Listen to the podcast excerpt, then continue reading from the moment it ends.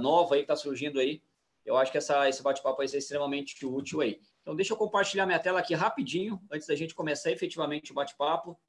Deixa eu compartilhar aqui a tela do Clube 1717. Estamos ao vivo aqui agora no YouTube. Então, deixa eu só confirmar aqui. O YouTube está entrando agora no ar. Em 3, 2, 1. Estamos ao vivo aqui também no canal do YouTube. Deixa eu só confirmar aqui. Então, maravilha. É bom que quando entra ao vivo ele já atropela um pouquinho o som daqui. Mas maravilha. Boa tarde, boa tarde, boa tarde. Sejam todos muito bem-vindos aqui a mais um bate-papo do Clube 1717. O que esse Clube 1717 para você que de repente caiu aqui pela primeira vez, caiu de paraquedas, recebeu o link aí de mais uma live, que você abre a geladeira hoje cai uma live dentro aí do, do seu colo, em cima do seu colo. Mas aqui eu acredito que sejam os bate-papos mais relevantes aí, para principalmente para quem está no varejo aí, para quem tá, não sabe o que vai acontecer quando com a reabertura das lojas. E aqui no Clube 1717 eu tenho recebido aqui várias pessoas, vários profissionais do varejo, que estão aí com a mão na massa, fazendo a coisa acontecer. E hoje vai ser um bate-papo bem interessante, principalmente para esse segmento que foi completamente impactado e profundamente impactado, que é o segmento de moda, tá? É, então a gente tem encontros aqui segunda, quarta e sexta-feira, sempre às 17 17 A gente está com uma agenda bem legal aí para a semana que vem. Então fiquem atentos aí, que depois eu vou comentar um pouquinho sobre quem que a gente vai receber aqui agora na próxima semana. É, e esse bate-papo aqui a gente vai falar exatamente como fica realmente o varejo de moda agora nesse pós-Covid Covid, uma série de restrições, algumas coisas um pouco malucas, né? Eu estava conversando com o pessoal aqui mais cedo aqui, antes da gente entrar ao vivo aqui. Tem uma série de restrições aí, é, algumas é, que fazem algum sentido, algumas outras que acabam não tendo tanto sentido assim, mas o fato é, todas elas estão impactando imensamente no varejo de moda, é que se não bastasse aí, todo esse impacto dessas restrições agora de, de reabertura, é, é, um dos segmentos mais impactados, principalmente por, por conta de outros dois que foram ainda mais impactados, é, que é essa questão dos eventos, que é, foram praticamente todos cancelados aí no Brasil inteiro, e das viagens. Então, ou seja, se a pessoa não vai viajar e não tem o evento para ir, por que, que ela vai comprar roupa? Então, junta, começa a juntar tudo isso, então acaba sendo um grande meteoro ali que caiu é, em cima dos shoppings, só que o foco dele ali realmente acabou sendo ali entretenimento e a moda também. Então, acho que nada melhor do que conversar com lojistas aí que estão com a mão na massa, já reabriram, é, e você consegue, você que ainda não reabriu, você vai conseguir aprender imensamente, vai aprender muito realmente com eles aí. Só falando rapidinho aqui da Universidade do Logista, tá? Aqui na Universidade do Logista não temos só o Clube 1717, a gente tem uma série de conteúdos, uma série de é, conteúdos ali direcionados para shopping e para lojistas.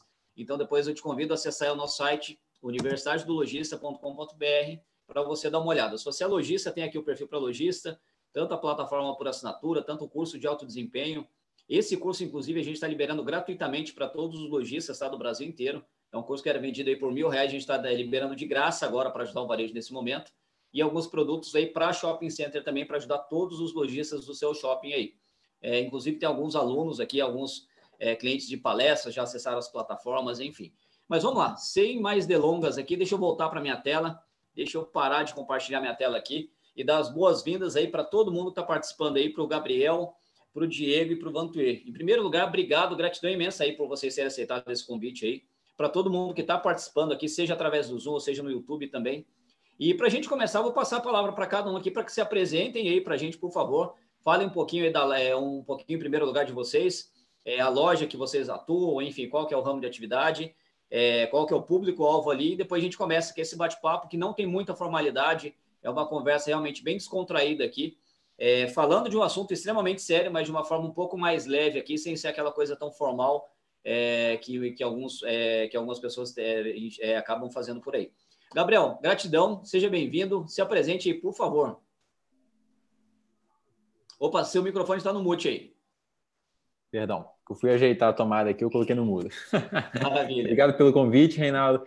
É, meu nome é Gabriel, sou de Resende, da loja AD Lifestyle, que é uma franquia de roupa tanto masculina quanto feminina. É, e eu estou à disposição aí para trocar uma ideia, para ver o que a gente pode colaborar aí junto. Poxa, legal. Obrigadão por ter aceitado o convite. Diego, Diego deu uma palestra no shopping para ele, depois eu pedi para os superintendentes lá, para o Michael é, Domingos me indicar ali alguns clientes diferenciados. Eu sempre gosto de fazer isso, né? Tive lá conversando com o Gabriel depois da palestra também, fui lá conversar com o Diego é, e com alguns outros lojistas. Eu fui lá só para dar um oi para ver o que, que ele fazia de legal na loja e saí de lá com duas calças, né? Era só para dar um oi, o cara me vendeu muita coisa lá. Seja bem-vindo, Diego. Obrigado por ter aceitado o convite aí. Boa, boa tarde a todos aí, Vantur, Gabriel, Reinaldo, obrigado pelo convite. É, meu nome é Diego, é aqui da Auditório de Santa Catarina, Outlet Prêmio Porto Belo. É, moda masculina. Então, estou aqui para a gente oxigenar ideias aí, tá conversando e batendo esse papo bacana. Obrigado pelo convite. Poxa, bacana. Seja bem-vindo. Ele está de máscara porque ele está dentro da loja agora. Ele comentou, falou, ah, Renato, daqui a pouco vai começar a chegar gente aqui, então vou fazer a live de máscara aqui. É, a primeira pessoa que está fazendo a live de máscara, legal. É uma realidade, na verdade, é o novo normal agora, né? É, eu moro aqui em São Paulo, aqui agora dentro do condomínio, a gente não pode ir na portaria agora se não tiver de máscara. E eu, como tô, trabalho em casa, que estou trabalhando de home office há algum tempo, tive que me virar aqui agora, até, até estranho. Vou para ali para a portaria para pegar alguma correspondência, alguma coisa. Tem que colocar máscara. Hoje foi a primeira vez que eu usei aí, um pouco diferente esse novo normal, né? Mas aí, obrigado por ter participado aí. Vantuir, seja bem-vindo. É, fui, tive acesso a você através do Diego aí. É, gratidão por ter aceitado o convite também.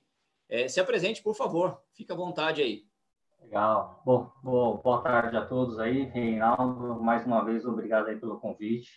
Bom, eu sou Vantuir, aí estou na New Era, né? New Era Brasil. Faço parte aí do, do varejo, né? Então, sou gerente de varejo da, da New Era.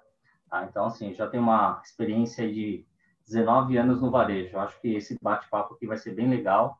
Acho que é bacana aí para a gente dividir um pouquinho as boas práticas e o que realmente a gente espera aí do, do mercado daqui para frente. Mais uma vez aí, obrigado, viu, Reinaldo? Eu que agradeço, imagina. Bom, vamos lá. Na verdade, a gente tem. É, eu vou é, até falar para vocês, quem está assistindo aí, se de repente você que está assistindo já abriu sua loja, manda uma mensagem aqui. A gente tem o QA aqui, o QIA aqui. Pode mandar, falar: olha, Reinaldo, eu já, reabri, já abri minha loja aqui tal e eu quero participar com vocês aí dentro, tá? Eu estava comentando com os meninos aqui é, o, esse foi um dos anos mais complicados de conseguir aqui realmente algumas pessoas que tivessem essa disponibilidade de compartilhar, em primeiro lugar, porque muitos deles voltaram, só que voltaram com a equipe reduzida e está todo mundo nesse horário com a loja aberta, enfim. Então, é, foi uma grande é, dificuldade para chegar nesses três feras aqui. Eu tive que falar com uns 40, 50 lojistas Brasil afora. Então, se tiver de repente alguém aí que já tenha reaberto a sua loja, e eventualmente tenha disponibilidade, disponibilidade de entrar com a gente para bater esse bate-papo com a gente, para compartilhar um pouquinho, vai ser muito bem-vindo. O Pedro está até falando que já abriu a loja já. Se tiver disponibilidade, Pedro, avisa que eu te coloco aqui dentro da sala, tá? Eu te mando o um convite aí. Vai ser muito bom compartilhar aqui, ouvir outras histórias, outros casos reais é, de algumas dificuldades que está aí. Pessoal, tem uma pergunta que eu sempre estou fazendo para todo mundo que está tá vindo participar das lives aqui. É, eu, eu, falo muito que assim, esse, essa notícia de, da, gente ter que ficar no lockdown, de não poder sair de casa, de ter que ficar com a loja fechada, eu acho que foi um grande baque para todo mundo. É, algumas pessoas receberam esse grande baque, ficaram meio que atordoados, alguns estão atordoados até hoje, mais de 30 dias se passaram já, e alguns outros é, ficou atordoado ali, atordoado ali meia hora, 40 minutos, alguns por alguns dias e tudo mais. Eu queria saber como vocês assimilaram, em primeiro lugar, essa notícia de que, poxa, não posso abrir a loja amanhã, e quais foram as primeiras ações que vocês já fizeram? Poxa, tudo bem, não posso abrir a loja amanhã, o que, que eu vou fazer? É, dei férias para o pessoal, é, fiquei realmente atordoado. Galera, fica aí que eu não sei o que fazer por enquanto. Como é que foi essa, esse impacto aí dessa primeira notícia para vocês? Vou pela ordem aqui. É, Gabriel, você é o primeiro aqui, por favor. Bom, primeiro de tudo que a gente fez foi pensar no caso dos fornecedores, né? Porque se a gente a gente ficou sabendo que o dinheiro não ia entrar, então a gente tinha que fazer o máximo para o dinheiro não sair também.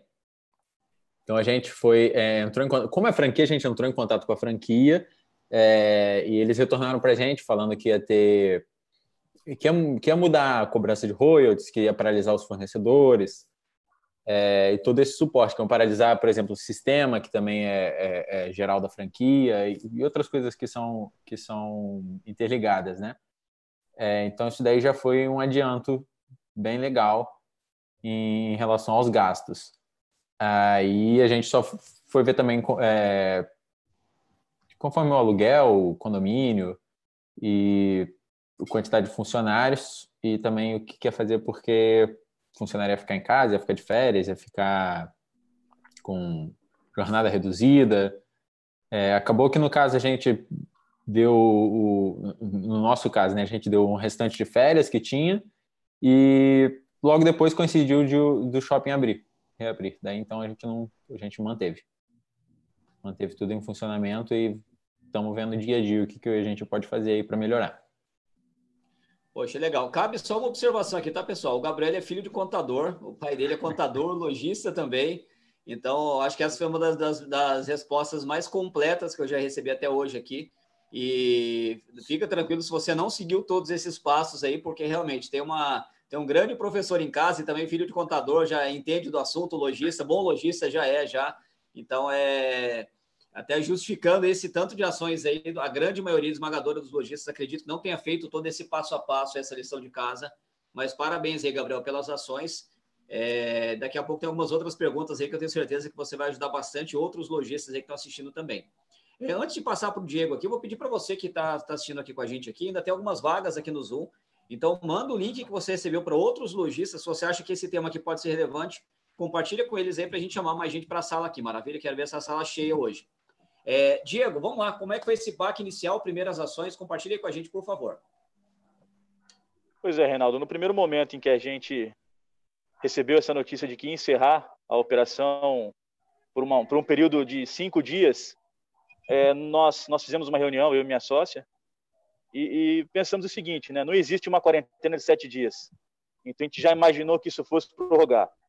Então, nós tomamos medidas assim extremamente rápidas, né? Nós diminuímos o quadro de colaborador, como auditório aqui de Santa Catarina, Porto Belo e, e, e, Tijucas, eles franquearam, né? Somos franquia agora. Então, nós dependemos bastante de uma retaguarda da auditório, que também foi muito rápido, até na questão de fornecedores, é, entrar em contato com fornecedores, adiaram um pedido. Nós optamos por não cancelar, até para não, não, não fazer com que a máquina pare de girar e a gente né, sofra um efeito dominó.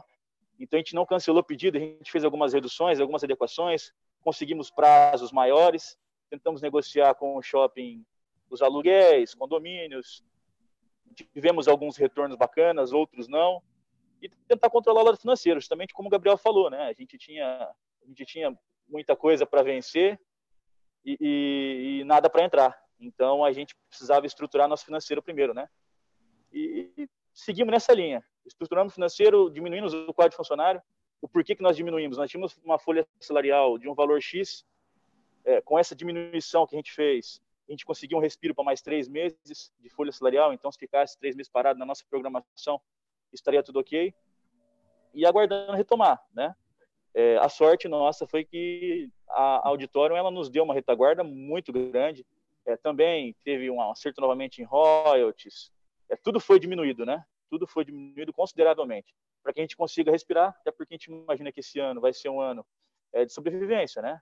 Quem sobreviver no mercado agora, creio que ano que vem consegue colher bons frutos. Então foram as medidas de emergência que a gente tomou, né?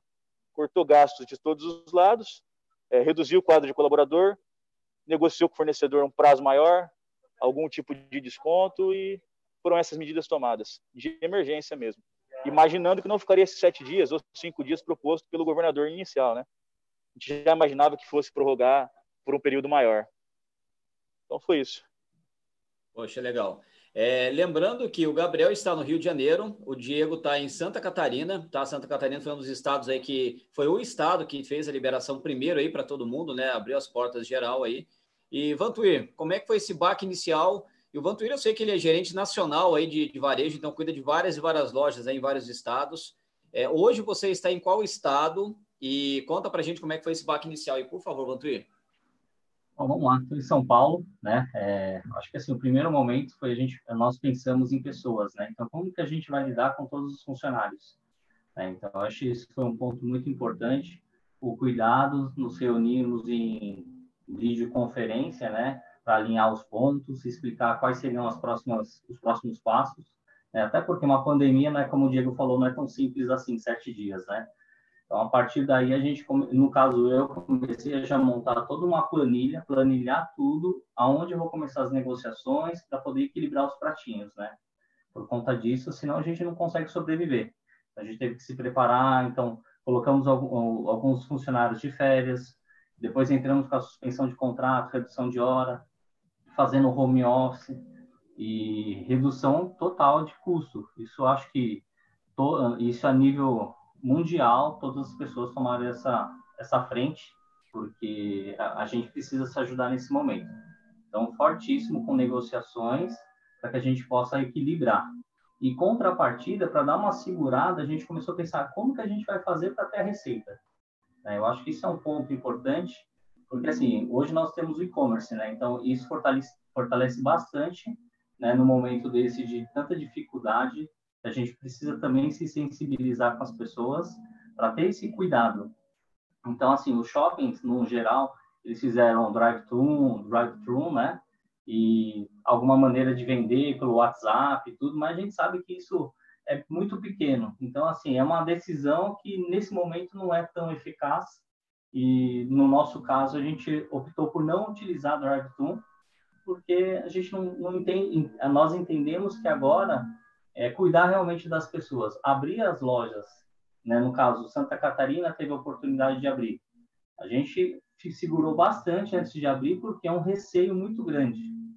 Mesmo tomando todas as precauções, usar o álcool em gel, luva, é, máscara. Então, mesmo assim, a gente ficou preocupado né, com os funcionários e aos poucos a gente foi liberando isso.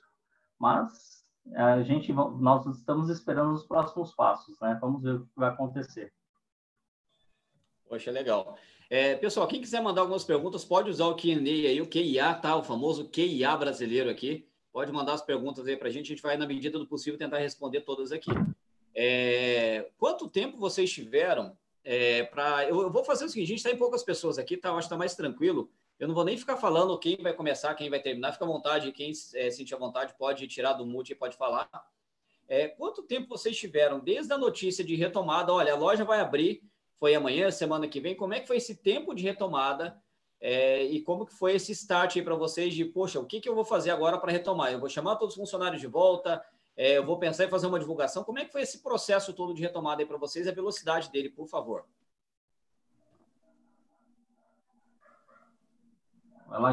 Bom, aqui para gente, para gente foi foi um susto, porque nós não conseguimos se programar para abertura, né? Literalmente foi assim, o shopping abre amanhã.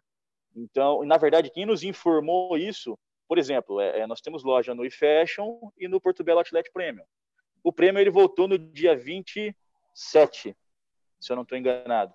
Ele voltou três dias antes que o eFashion. Né? O eFashion deu uma segurada. Então, o decreto já tinha liberado, porém o shopping ainda não tinha se adequado com álcool em gel, dispenser e tudo mais, né?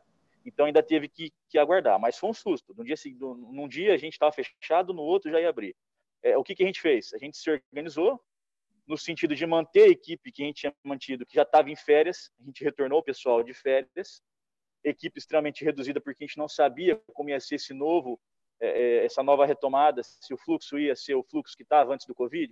Óbvio que não, ia ser muito baixo. Então a gente acabou trabalhando ali no mínimo, até porque o horário também foi reduzido, né? Nós tínhamos uma carga de 12, hoje nós temos uma carga de 8, é do meio-dia às 20, hoje os dois outlet. Então, a, a estratégia utilizada para essa retomada foi essa. Vamos trabalhar com a equipe reduzida, vamos atacar um pouco mais o e-commerce e tentar é, melhorar o posicionamento da marca e da loja também. Então, assim, os investimentos em marketing que a gente localmente está fazendo são investimentos pequenos, mas esperando um retorno é, é, não a curto prazo. Não, se falar a curto prazo, não, não vai dar certo, tem que ser a longo prazo. Mas se a gente não se mexer agora também, é, a gente vai ficar esperando até, até que hora, né? O que pegou a gente de surpresa, na verdade, agora, é que, assim, é, é, é eu tenho conversado com amigos do meio da política e está arriscado um novo lockdown, né? Então, isso gerou uma insegurança muito grande para a gente agora. E a gente já sentiu que essa, essa informação ter se espalhado não surtiu efeito só no, lojista, surtiu no cliente também. Porque a gente vinha num crescimentozinho pequeno, insignificante, sim, pequeno, mas era um crescimento. E realmente, depois que essa notícia deu uma espalhada, o movimento voltou a cair. Então, assim, é, entra naquela questão, né? A operação, ela tá, ela tá sadia, aberta, ou ela vai estar tá mais sadia fechada nesse momento, né? Porque entre todos os custos, então tem que se avaliar isso aí também. Mas a abertura foi no susto, né? De um dia para o outro, a gente foi para a loja, chamamos todo mundo, tiramos das férias que estavam e, e retomamos. Foi exatamente isso, viu, Diego? Eu recebi a notícia do gerente da loja é, no final do dia, dizendo que no dia seguinte ia reabrir o shopping. E aí a gente teve que tomar uma decisão em negociação com o shopping, quais seriam os próximos passos, porque assim, abrir o shopping, mas também não, você não tem o um norte de como será o pagamento desses custos, né? Porque você primeiro você precisa funcionários que estão com os contratos suspensos, a gente precisa retomar esses contratos, ativar esses contratos. O shopping acaba deixando meio nas cegas. O que que a gente vai pagar? Vai pagar sobre as vendas? É um percentual? Como que vai funcionar? Porque Até porque, Vantur, nesse, nesse mês, nesse mês em que, em que a, o shopping ficaria fechado, que é esse mês de competência passado, é, nós sabemos que ia ter um, várias isenções, né? E essa Sim. retomada antes do final do mês, como ficaria? Então, esse foi um ponto preocupante também, né? Exatamente.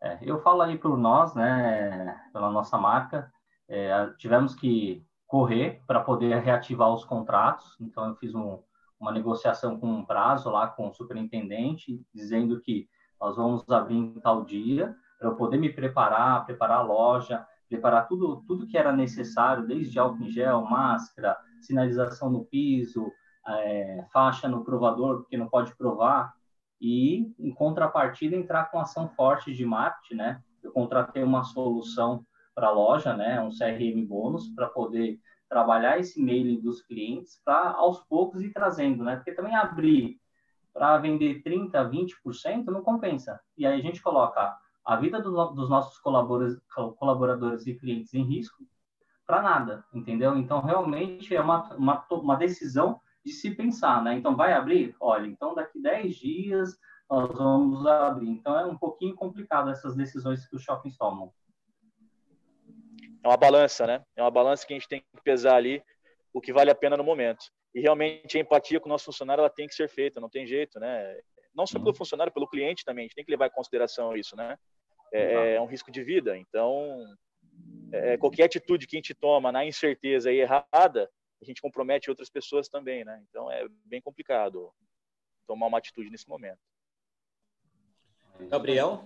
Aqui em Resende, é, a reabertura do comércio foi. Na verdade, o decreto foi feito numa quinta, se não me engano, foi numa quinta-feira, a gente foi informado quinta-feira à noite.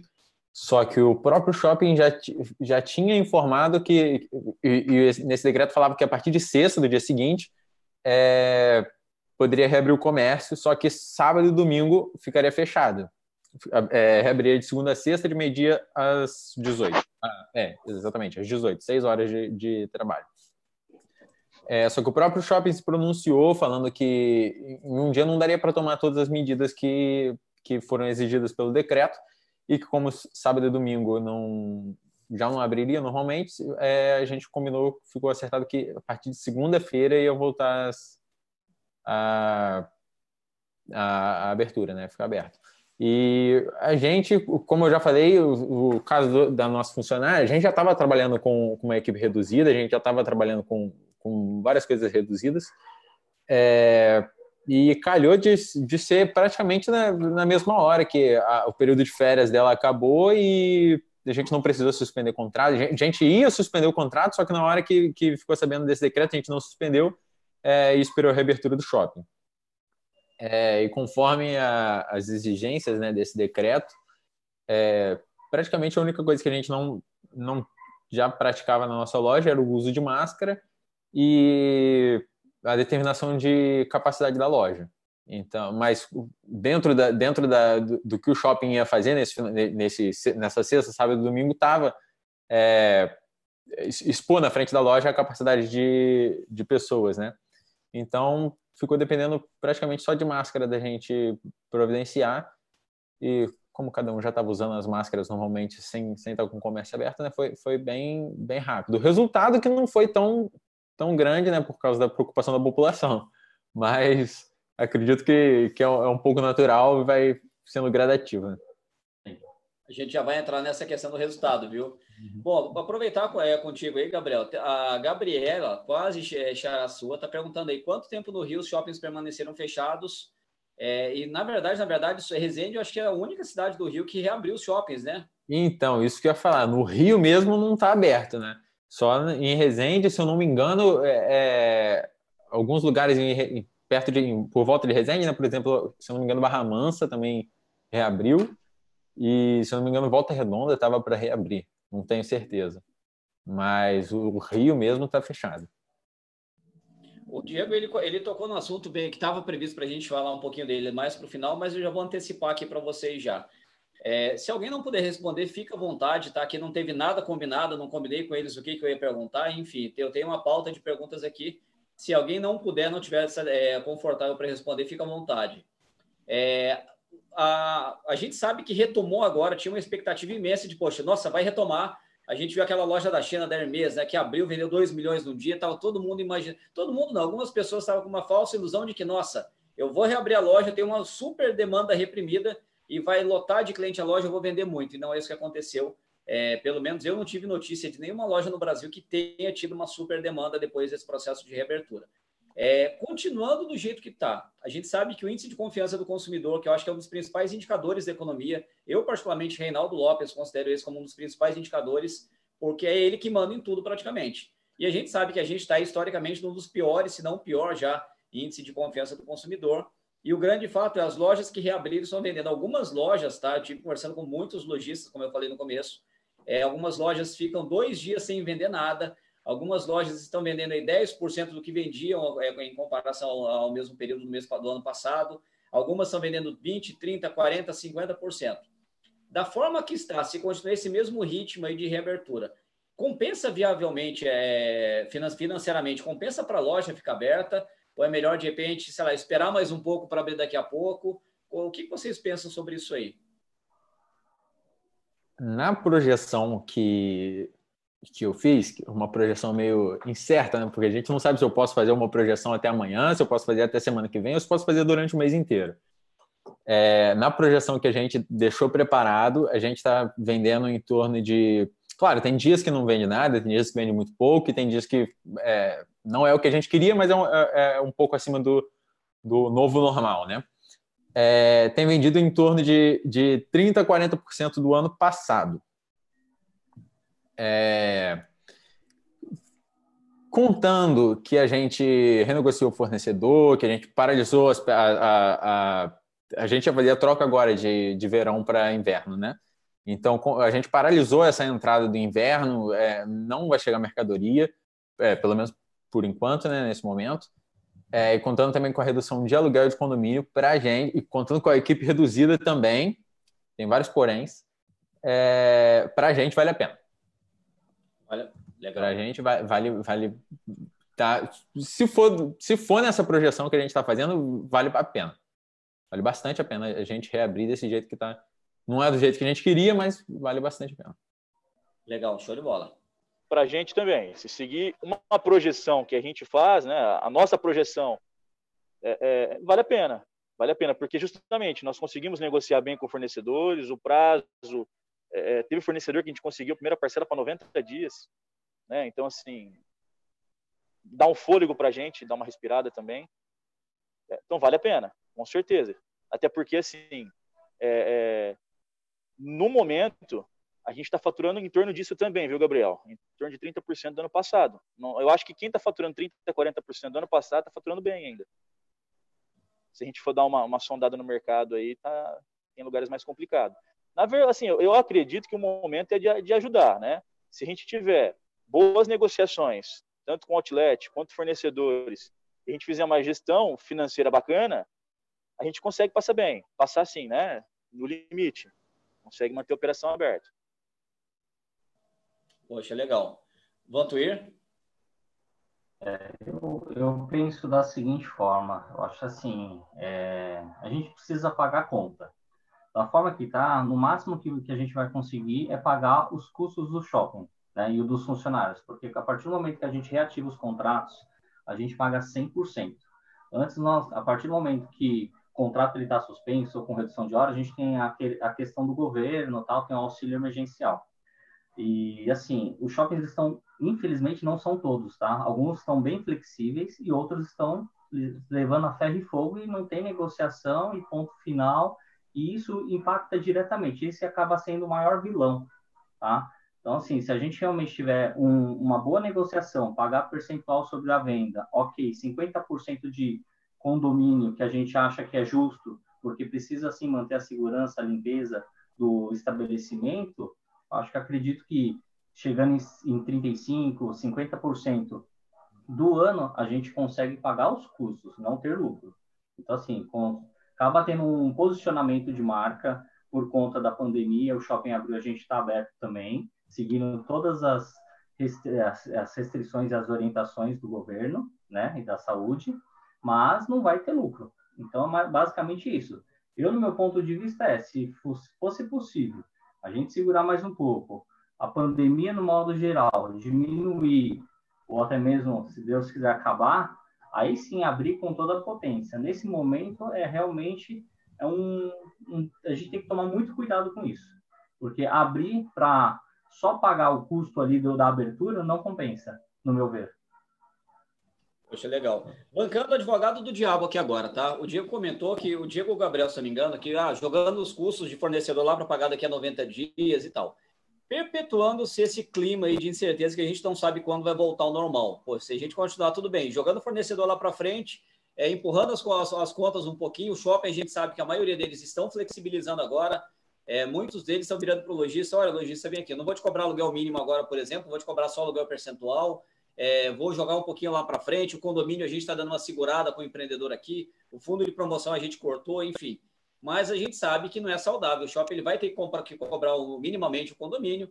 É, sem fundo de promoção, o shopping não vai conseguir fazer nada de, de divulgação ali para trazer cliente para o shopping. Por mais que o empreendedor aporte alguma coisa ali, que ele banque alguma coisa, a gente sabe que o fundo de promoção daqui a pouco volta e os fornecedores também. Daqui a pouco a gente vai ter que pagar a fatura para fornecedores, isso é um fato. É, Mantendo-se essa expectativa de, de, de 30%, 40%, 50%, vai sendo muito bonzinho aqui. É, seria viável, já chegando no, no, prazo de começar a pagar fornecedor? O que, que você acha aí? Principalmente para o Diego e para o Gabriel aí que comentaram.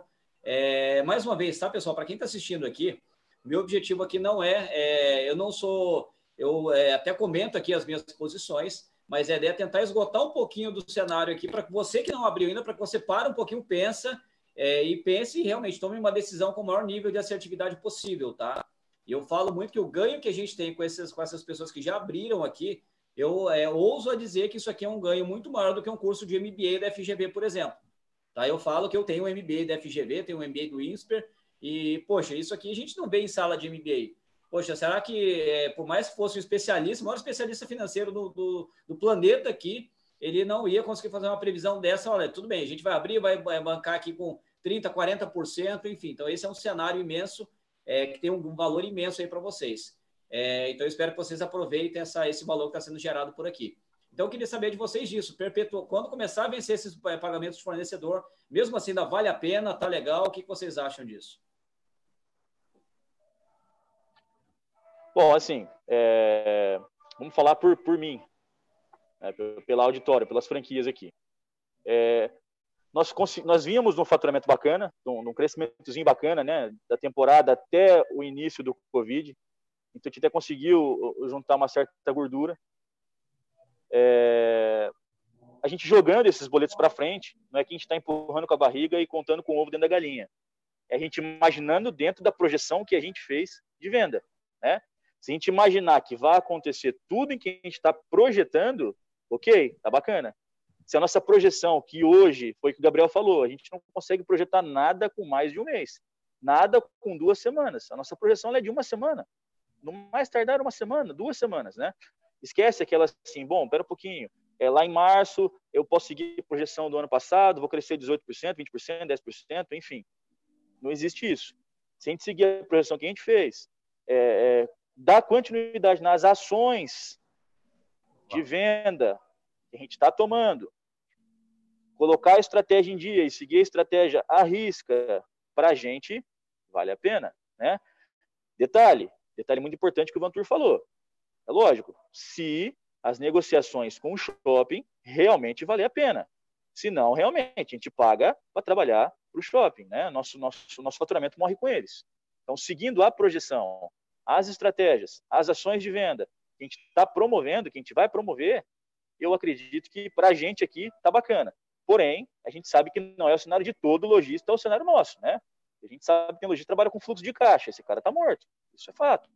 Né? Tanto que, assim, nós tivemos operações que fecharam. Por quê? Porque o cara trabalhava com fluxo de caixa. Então, você trabalhar para vender o almoço, pagar a janta, é o risco, né? Então, falando franquia, auditório Porto Belo e Tijucas, seguir a projeção, tá ok. Legal. Gabriel, quer completar alguma coisa? Então, no nosso caso está sendo um pouco diferente, porque quem tinha falado isso de prorrogação de fornecedores foi mais o Diego. No nosso caso, teve mais paralisação mesmo. É, não chegou nem a, na, nem a chegar a peça para a gente. É, então, não, não tem muito pagamento de fornecedor assim para a gente se preocupar. É, a gente está mais se preocupando com, com os que já tinham para trás né, para pagar e conseguimos prorrogar algumas coisas. É, mas então está mais aliviado, né? O único pagamento mais mais significativo seria o, o, aluguel e o condomínio, que nesse caso também, se for bem negociado, é, acredito que continue valendo a pena. É, a, a, a, franqueadora, né, no caso, que tomou a frente das negociações com, com os fornecedores, é, eles realmente jogaram aberto, né? Então, assim, é, é, óbvio que do pedido que a gente fez da coleção, não vai chegar tudo que a gente tinha comprado, não. A gente reduziu o pedido para 30%, né? E, e, nós tínhamos também um estoque bacana para ser trabalhado, né? Nosso ativo estava bacana, então a gente conseguia girar o que a gente tinha na loja também. Então, o que a gente fez? Apenas composição de grupos de produtos em que a gente estava escasso. Só isso. Né? Então, assim, a gente diminuiu o pedido, conseguimos desconto, ou seja, é, é, o custo do produto ficou mais baixo, né? Para a gente, a gente não vai, não vai, não vai utilizar-se do custo baixo para aumentar o markup. Não, de forma alguma vai literalmente utilizar-se do custo baixo para tentar colocar o produto mais acessível para o consumidor nesse momento. Né? Então, assim, tudo reduzido, tudo dentro da estratégia, para a gente está legal. A franqueadora nos deu um, um, suporte muito bom nesse sentido, né? É, então, acabou dando confiança para nós é, seguirmos cooperação. Poxa, legal. Walter, quer completar alguma coisa? Não, é isso aí. Eu acho que se manter dessa forma. É, o ponto principal, além de se a gente manter aberto, a gente tem a vantagem de estar girando estoque. Isso é bom porque acaba o produto muito tempo parado, ele acaba. O fato maior mesmo é que se o shopping for flexível, manter realmente uma boa negociação, aí é possível sim chegar num ponto de equilíbrio. Caso contrário, realmente manter fechado. Poxa, legal. É uma outra coisa, é, ações práticas para adaptação dessa nova realidade, tá? É, algumas pessoas chamam de novo normal, eu falo que de normal não tem nada e vai ser completamente diferente a cada semana que passa, praticamente, né? O Diego até comentou, poxa, a gente sabe se, tem, se vai durar mais um mês, uma semana o planejamento, pode ser que mude amanhã, pode ser que baixe um decreto, olha, amanhã é tudo fechado de novo, então a gente está bem no escuro realmente. É, o que, que vocês implementaram de ações práticas? O Gabriel já comentou alguma coisa sobre as máscaras e o álcool gel lá que o pessoal já, já estavam disponibilizando já, né? Como é que foi essa questão nesse processo de reabertura, esse time de planejamento de vocês? Aliás, esse time de planejamento, esquece, vamos, vamos ser bem prático aqui. É, como que foi essa adaptação do cenário da loja, daquele layout que vocês já tinham ali, daquele VM já montado, para essa nova realidade? O que, que vocês tiveram que fazer ali? Bom, eu falando ali por Porto Belo que nós abrimos, né, é realmente preparar a loja para esse novo, né? De novo, não tem nada, mas no sentido, posso, é, na sequência aí que abriu dentro desse, dessa pandemia. Então, preparar a loja, demarcação do piso, orientar a equipe, orientar os, orientar os clientes que estão entrando na loja e deixar o produto de fácil acesso, até porque não dá mais para provar. Então, o cliente ele tem, ele pode ali visualizar tal, mas ele não pode provar. Então, acaba dificultando um pouco. Então, todo o trabalho ele está sendo redobrado, né?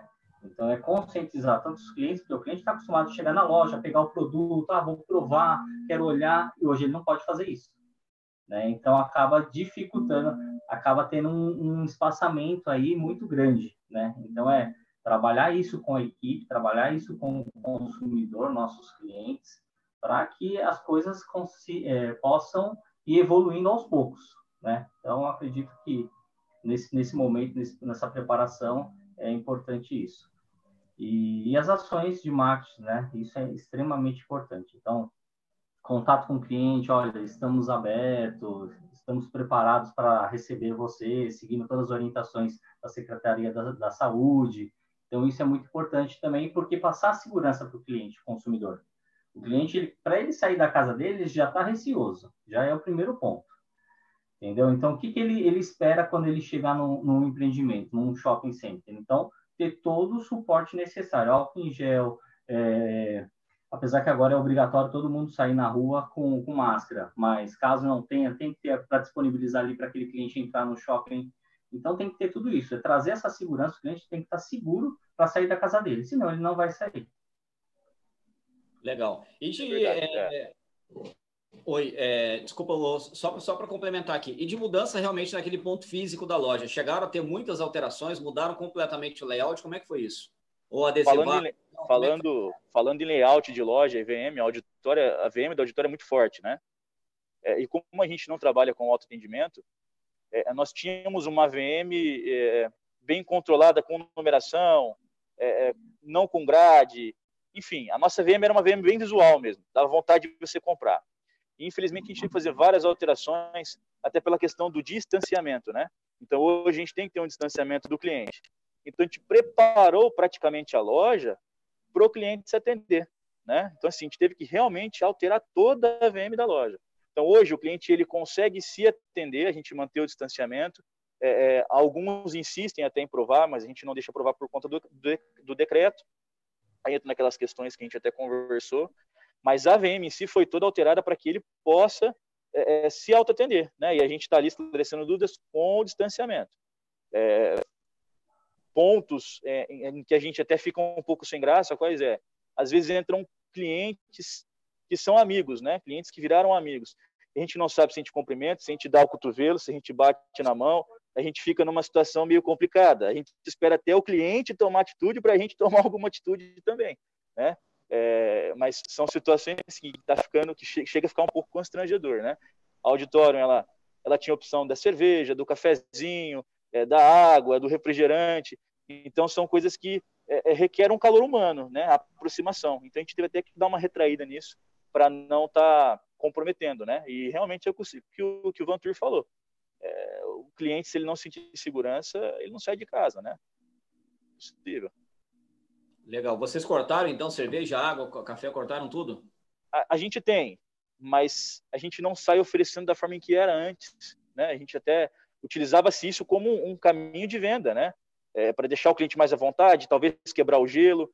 Então, como está se retraindo isso, a gente não está da forma em que era antes. Porém, a gente tem clientes que está acostumado com esses mimos, né? Então, a gente manteve, porém, a gente não sai divulgando da forma em que era antes.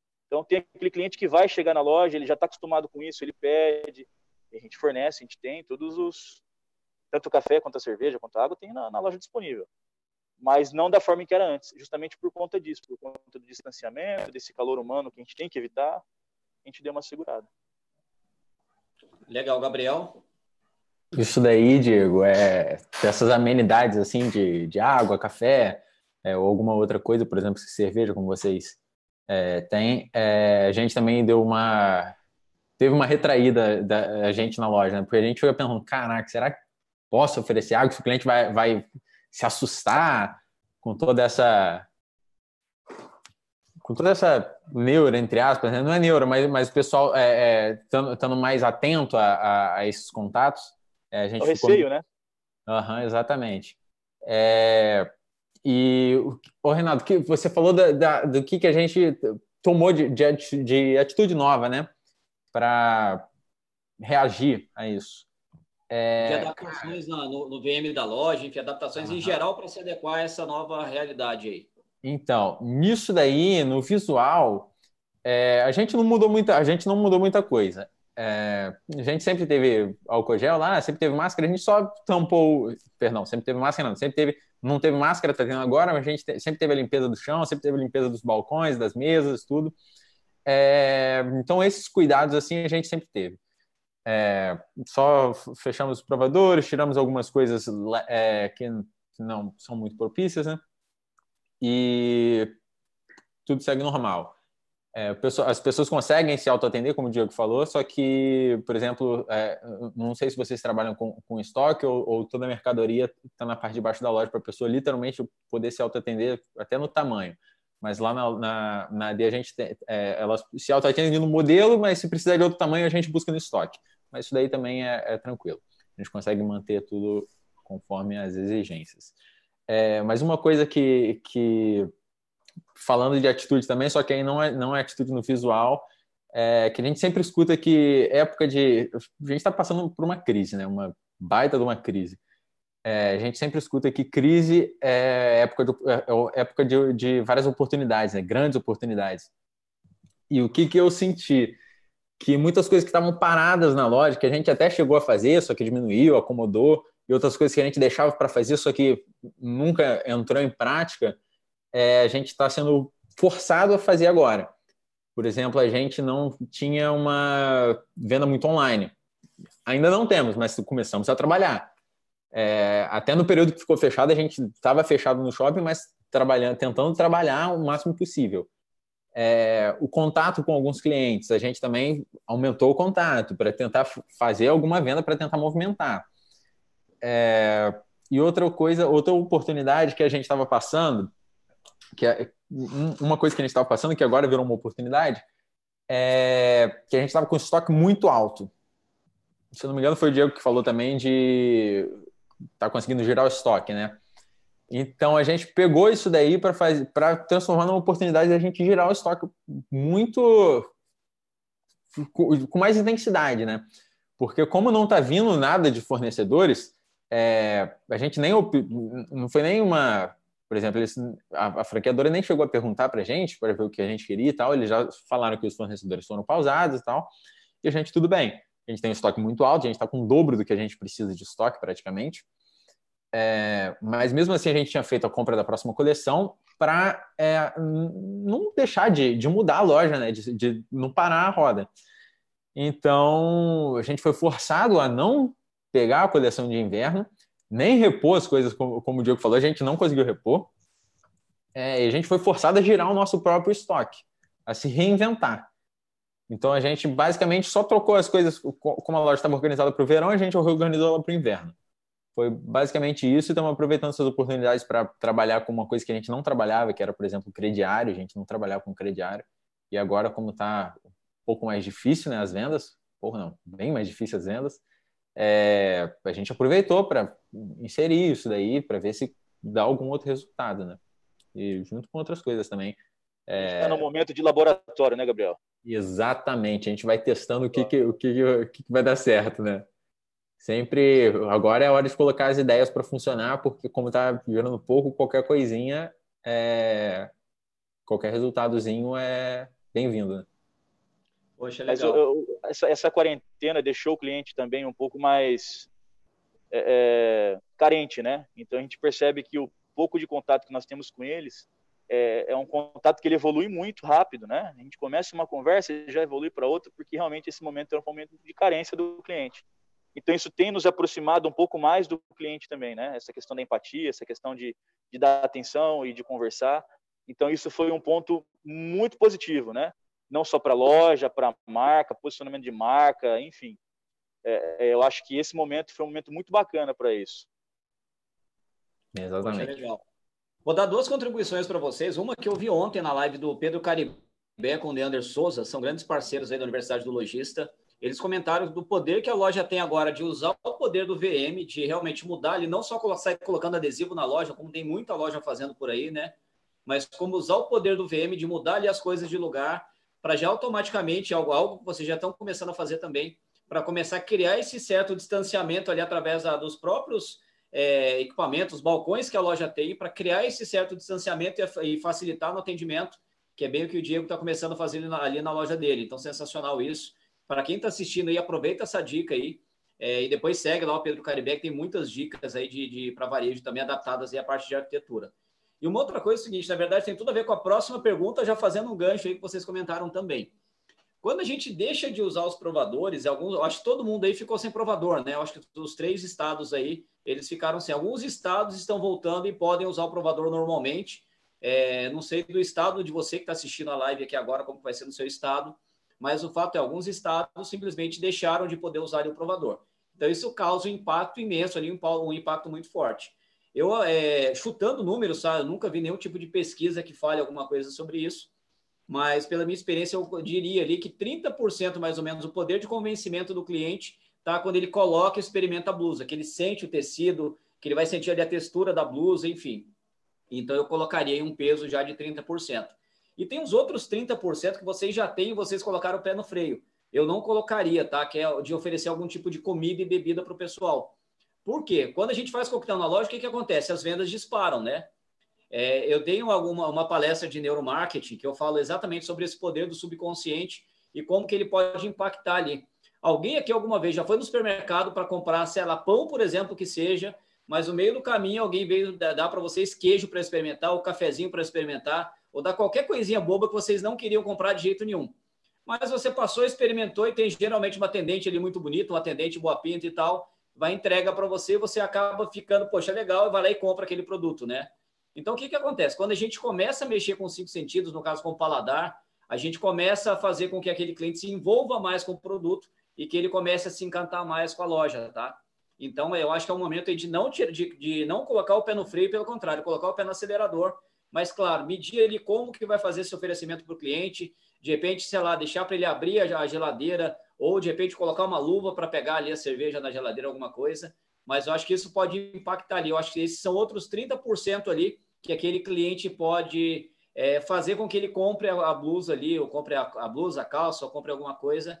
É, então, acho que isso pode compensar um pouquinho ali essa, essa questão do provador, tá? Então, espero que faça sentido isso aí para vocês.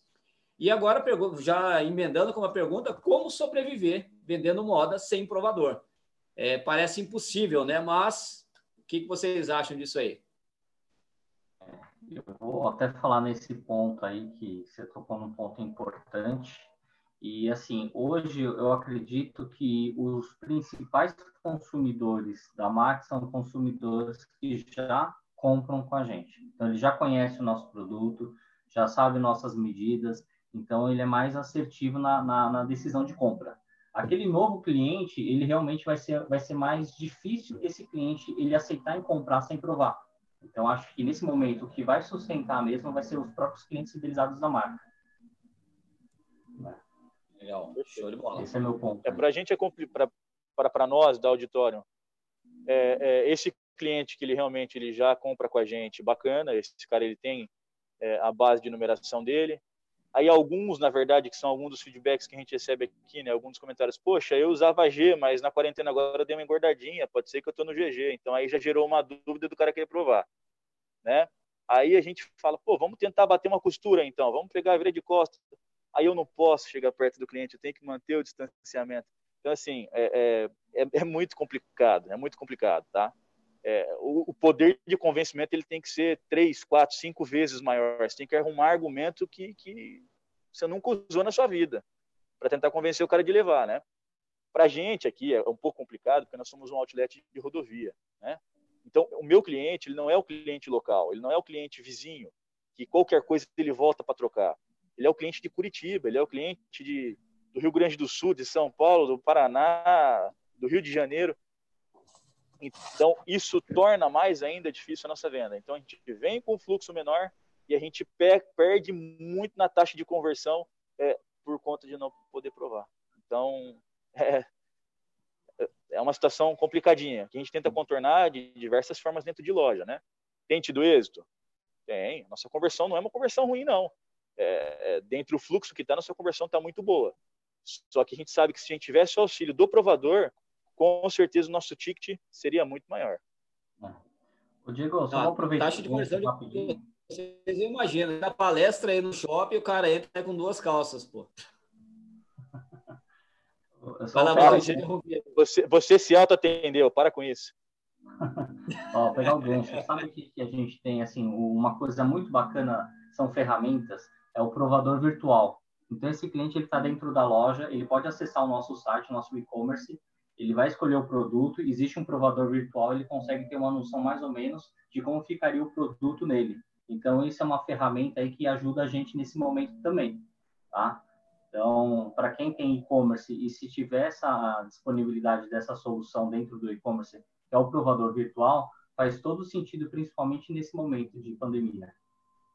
Bacana, bacana. Como é que ele Boa funciona? Dica. Explica para a gente aí. Oi? Explica para a gente como é que ele funciona. Não, o provador virtual funciona de que forma? Você entrou no site, você seleciona o produto, que uma camiseta, você seleciona o tamanho que você gostaria, ele vai te trazer as medidas do produto e vai estar vestido num manequim virtual, onde você consegue ter uma noção de como ficaria, como se fosse um espelho, dentro das suas medidas. Então, isso é bem interessante. Então, você, você pode... abastece ali as medidas, as, as, suas medidas. É, você coloca ali a, o, os tamanhos que tem disponível, né? E é, aí é. você coloca, ele vai te trazer a imagem Opa. de como ficaria em você. Então você consegue ter um parâmetro, né? Lógico que não é 100%, mas é um, uma coisa que ajuda bastante. Uma solução muito boa. Boa. Gabriel? Legal. É uma coisa que, que os dois falaram, né? É, só que o Votuir falou um pró e o Diego falou um contra, de atender clientes da região. A gente tem percebido agora que nesse períodozinho é, são poucos clientes novos. Não está tendo muita não está tendo muita rotatividade lá na loja. É, mas os que estão entrando estão comprando. A nossa conversão está praticamente 100%. Eu estava pensando aqui enquanto vocês dois falavam, e que eu me lembre, duas pessoas entraram, nesse período, duas pessoas entraram na loja e não compraram. Então, tipo assim, a nossa conversão, claro, é, é, não, não dá para comparar porque a rotatividade está muito menor, né? Mas a conversão também, se for olhar só por isso, está tá, tá bem maior. Então, são pessoas que, e, e, ainda são pessoas que normalmente já compram com a gente, já são clientes nossos. Então, uma facilidade nossa está é, sendo de, de, que o pessoal já conhece a marca, já conhece o tamanho, já conhece o seu próprio tamanho, ou o tamanho que quer presentear, já sabe como que fica. E outra coisa também, que como já são clientes, como a gente já está acostumado, já tem o um contato, já sabe é, é, como, como, como que a pessoa é, né? A gente também fala assim, poxa, não dá para experimentar, porque a gente sabe que experimentar é uma coisa muito importante. A gente estava até conversando, é, não sei quem que falou antes da live começar, que é, é, é, é mais importante para o homem também não tem é, é, legal, mas também não, não tem tanta influência assim, mas para mulher tem muita influência experimentar, porque a mulher é muito de contato, é muito é, emocional, muito ali na hora. É, então a gente está tentando aproveitar isso e passando mais a confiança para o cliente. Claro, cliente que a gente já conhece, a gente toma todos os cuidados, mas fala, poxa, pode levar para você, pode. É, como, como, se, como várias pessoas que eu tô. A gente não faz, mas como várias pessoas que eu estou conversando aqui têm feito. É, o chamado bolsão, sacolão, não sei como é que eles falam, de separar um monte de coisa e levar para cliente. Para que um monte de coisa que as pessoas gostam e levar para cliente experimentar. É, então, isso daí é, é, meio que um voto de confiança, como se a gente tivesse até liberado um crediário para a pessoa. Né? Então, a gente está tá buscando isso. Não surte tanto efeito quanto, poxa, experimentar ali na hora, tá naquela emoção de ver uma peça nova, uma peça que você gostou, mas é, eu acredito que é melhor do que, do que poxa, não dá para experimentar, sinto muito, você vai ter que levar no olho. Poxa, legal. É, realmente, essa, esse, essa forma de trabalho, né? Alguns chamam de é, é, não é condicional. Essa, é condicional tem um nome, outro é mala pronta. Enfim, cada estado tem algum nome. Algumas cidades o pessoal usa isso, usa isso muito fortemente, e algumas outras cidades o pessoal acaba sendo meio que uma, uma novidade completa, né? Mas é, enfim, isso aí é alguns, algumas pessoas usam isso de uma forma muito legal.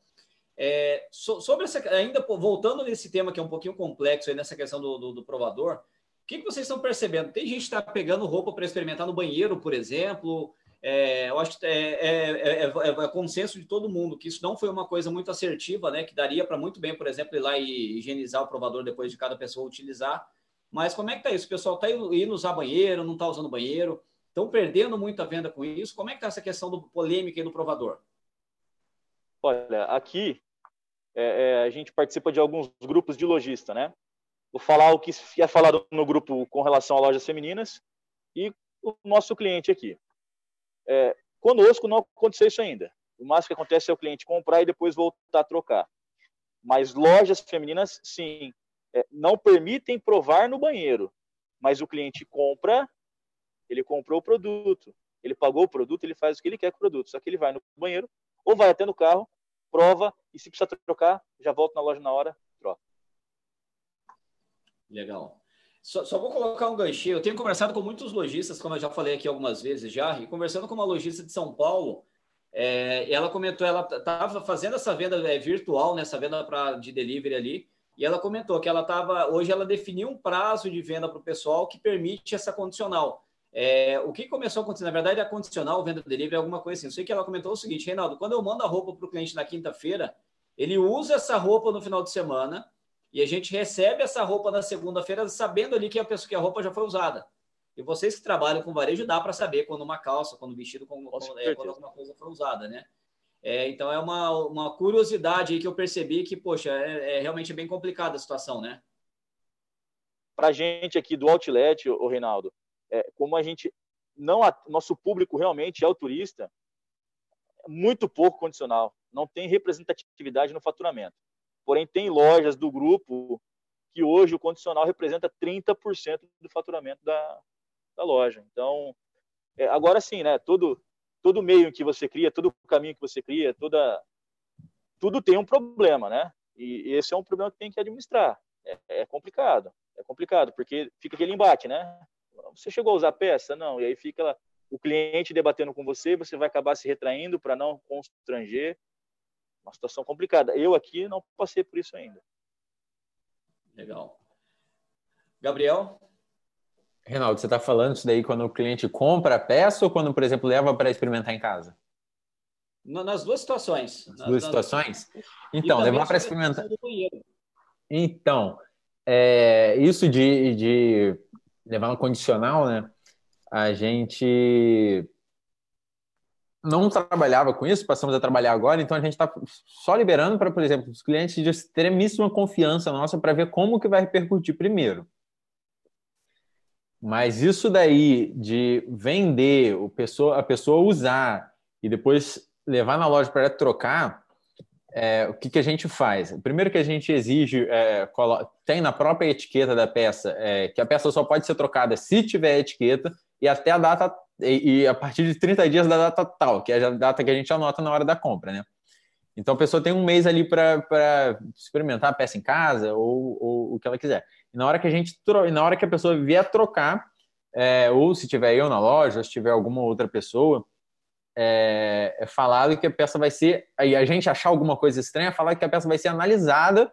É, não sei, se tiver a, a funcionária, vai ser ah, analisada pelo gerente. Se tiver outra pessoa, ah, vai ser analisada por fulano. Aí a gente coloca uma condição, é, a gente vai analisar, vai ver se, se a peça está tá com cheiro, se a peça está com, com alguma marca, se for feminina de maquiagem, se for masculina, ver alguns outros aspectos e analisar se vai ser feita a troca ou não. Se for uma pessoa que, pô, a gente está muito acostumada, se for uma pessoa. É, eu ia falar que, que não, não foi de, de má intenção, mas nesse caso daí é sempre de má intenção, né? Eu ia falar que, tipo assim, já aconteceu na nossa loja, por exemplo, de peça que ah, passou de 30 dias. Ou então foi usado, passou de 30 dias, só que é, aconteceu algum, alguma, alguma coisa ruim na peça, algum defeito na peça, que não é defeito de fábrica, a gente não tem obrigação de trocar, passou os 30 dias, foi usada, é, mas a gente, pô, sabe, cara, é um cliente potencial, não vou deixar é, é, é esse cliente na mão por causa de, não sei, é uma peça de, sei lá, 50 reais, 100 reais, um cliente que pode me dar mil, pode dar, sei lá, dois mil, três mil num ano ou seis meses. Então a gente faz esse esforço daí de trocar a peça, óbvio, com maior boa vontade. Mas nesse caso de, de fazer na má intenção, a gente fala que vai analisar e, na maioria das vezes, se tiver usado ou se tiver é, com alguma coisa de errado na peça, a gente não, não faz a troca. Poxa, legal. Eu aproveito que tem que passar um óleo de peroba na cara, porque, pô, falar pro cliente, ah, a gente sinto muito, peça foi usada, não vai trocar. Às vezes é meio constrangedor, né? Não devia, ser, não devia ser, né? Mas... Mas tem que ter o bom senso do, do, do cliente também, né? Como que ele vai sim, adquirir sim. um produto, ele usar o produto. Eu acho que ele aí tem que ter a cara de pau mesmo de ir até a loja para trocar porque tudo tem que ter um certo limite, né? Então, acho assim, a gente tem todo um cuidado, manda o produto embalado, bonitinho para o cliente, então a gente espera receber da mesma maneira. Né? Exatamente, então, cara. Tem que ter o bom senso, avaliar em caso a caso, mas tem que ser, é, nesse ponto aí, bem coerente. Exatamente. Eu, eu, penso exatamente isso. Se o cliente recebeu de um jeito, ele tem que, no mínimo, no mínimo, devolver do mesmo jeito que ele recebeu. Eu vejo lá na loja, tirando, tirando essa parte de defeito e tal, é, troca normal mesmo que a gente efetua, porque a peça está perfeita, não foi usada e tal. Mas, por exemplo, a pessoa recebeu um presente, vamos supor, é, malha não, mas uma camisa lá na nossa loja, camisa social mesmo de peça que eu estou usando, é numa caixa desse tamanho daqui, uma caixa toda preparada, embrulhada no papel de cera, uma caixa toda bonita, com tampa. A gente faz no maior capricho, passa perfume na caixa. E o cliente, às vezes, sei lá, é, tira de dentro de uma mochila a caixa toda amassada. Você tira a camisa, assim, a camisa parece que passou na boca da vaca, toda mastigada. Olha, caraca, cara, que que é isso? A pessoa não tem, não tem senso. Porra, que absurdo. Essa camisa vai ser uma de linho ainda, só de raiva. Nossa senhora. Pecado, hein? Vamos lá, deixa eu jogar uma outra pergunta para vocês aí. É, quando a gente fala de moda, eu particularmente acredito que a moda seja uma das é, roupas mais, um dos produtos mais perecíveis de todos, né? Porque, enfim, uma vez que você passou, que passou aquela coleção ali, esquece, já era. E muita gente aí com pedido feito, o inverno chegando aí agora, que era para estar tá começando a vender muita roupa de frio aí, é, muita roupa aí para proteger a galera do frio e, tá, e isso vai ser perdido muito possivelmente, ou, ou, pelo menos boa parte disso, né? Como vocês estão lidando com isso aí, com, com essa sazonalidade desses produtos aí? É, os produtos vencendo, vamos falar assim, que, como vocês estão lidando isso aí? Estão conseguindo devolver para os fornecedores? É, estão conseguindo queimar alguma coisa para vender e não ter que devolver? Como é que está essa pegada aí com vocês? Eu acho que, eu acho não, tenho certeza que não é o momento de queimar produto nesse sentido, né? A gente precisa realmente se unir. Acho que o, o varejo em si, os lojistas, é, eles acabam se unindo só na dor, né? né? Mas no amor é mais difícil. Então, assim, a gente precisa se unir nesse momento, né? E ter o bom senso. Não dá para você depreciar um produto que é novo, que ainda nem chegou na loja, porque por conta de tudo que está acontecendo. A gente precisa estender eu acredito aí, os momentos, né? E tentar da melhor maneira vender esse produto. É coleção nova, é, é produto novo, eu não posso é, entrar com uma liquidação por conta do período. Né? Um produto novo a gente vai precisar ter um jogo de cintura, né? E é moda, né? Como você sinalizou, tem é, é sazonal. Só que tem muito produto que as pessoas adquirem porque elas vão usar em outro momento. Tem produtos que, mesmo sendo de inverno, você consegue utilizar no momento é, propício aí para um evento, alguma coisa assim. Então, eu acho que nesse momento todos nós lojistas deveríamos nos unir, entender que não é o momento de queimar produto no sentido de entrar com liquidação, markdown e realmente ser objetivo agora. E o próprio consumidor ele vai entender isso. Poxa, legal. Esse é meu, meu ponto aí. É, nós, nós já estávamos com um bazar antes do, do Covid, né? eu estava com um bazar de, de verão para troca de coleção e a gente está trabalhando desconto na coleção descontinuada. Porém, a hora que nós fizermos o lançamento da coleção atual, não vamos praticar nada diferente do que era antes. Não vamos queimar nada, não. Aqui a gente estava também com, com liquidação de verão. É, na hora que fechou mesmo as lojas, fecharam mesmo as lojas, é, a gente continuou com, com uma, uma, liquidação diferente, né? A gente mudou para não ficar aquela coisa contínua, é, para mostrar que a gente estava fazendo alguma outra coisa, tomando alguma outra atitude. É, e na hora que voltou, a gente continuou com essa atitude de, de essa promoção diferenciada para a quarentena, né? E só que o que, que a gente está fazendo? Como a gente não está ela não está sendo divulgada ela está sendo, até porque, se eu não me engano, no decreto tá, tá, tá que não pode ter promoções é, promovendo aglomerações, né? Mas, porra, quem dera se tivesse alguma, não, não falando como se, como, como ter uma aglomeração prejudicial, né? Mas quem dera se nesse período tivesse, com, com mesmo com as limitações, por exemplo, minha loja, minha loja tá lá com, com todo o espaçamento, tudo certinho com o decreto, é, de acordo com as exigências, cabem 18 pessoas. Eu falei, nossa, eu, eu virei pro pessoal, né? Tem uma placa lá na frente, é 18 pessoas por vez. Eu fiquei pensando, cara, se entra 18 pessoas aqui, a gente tá feito, cara. É, e, e, tipo assim, ainda vai estar tá seguindo tudo a risco do que está sendo exigido e a gente tá feito, porque, porra, 18 pessoas nesse período é uma coisa que. É luxo. é luxo, luxo. É... Até perdi o raciocínio. O que eu tava falando? A tá gente estava falando. Ah, da, da, de, de, coleção, né? Troca de coleção. É, a gente, o que, que a gente está fazendo? A gente tem uma, um, um markup legal, a gente tem uma margem legal. É, a gente expôs para mudar a cara, para até mudar um pouco o clima da loja. É, tanto o clima de, de verão para inverno, tanto o clima quanto o clima de quarentena para reabertura, né? A gente mudou algumas coisas, descemos o, o, o que chegaram de, de inverno, foi mínimo, a gente desceu. É, não surte um efeito, por exemplo, de peças novas na loja. 95% ainda é, são as mesmas peças, mas de visual surge bastante efeito. E o que, que a gente o que, que a gente está fazendo? Está tendo que trabalhar com, com argumentos melhores o, o, nosso, o nosso estoque. Se o cliente chegar e querer uma peça da coleção nova ou, de, ou uma peça que seja de inverno, a gente não trabalha com desconto, trabalha com venda normal. Mas se o cliente pedir algum desconto numa peça de verão ou numa peça que está desatualizada, né, é, a gente, claro, efetua um desconto. Um desconto.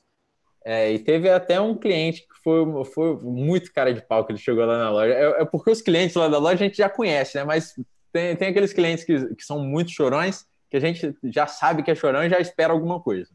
O cliente chegou lá na loja, é, já estava em promoção, então ele já, já tinha ido na loja. Já sabia o preço das coisas. Ah, e a gente foi, falou, ah, ele perguntou qual, qual é o valor dessa peça. A gente falou, ah, tá de tanto por tanto.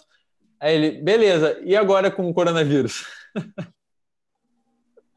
eu tive que parar e falar: não, continua com a mesma coisa, a gente está seguindo aqui e continua do mesmo jeito. Mas tem algumas pessoas que querem, que, que, que já tentaram se aproveitar disso daí, né? A gente é... tenta o, o, o máximo que dá, mas também tem que ter consciência. A gente tem cliente oportunista também, né? Isso é fato, isso é, isso é normal de varejo. Uhum. Eu também ouvi várias já. Já ouvi, já ouvi cliente chegar aqui e falar para mim: quanto você vendeu hoje? Caraca. Ou seja, querendo desconto no produto dele. É, então, isso são coisas que a gente lida no dia a dia, né?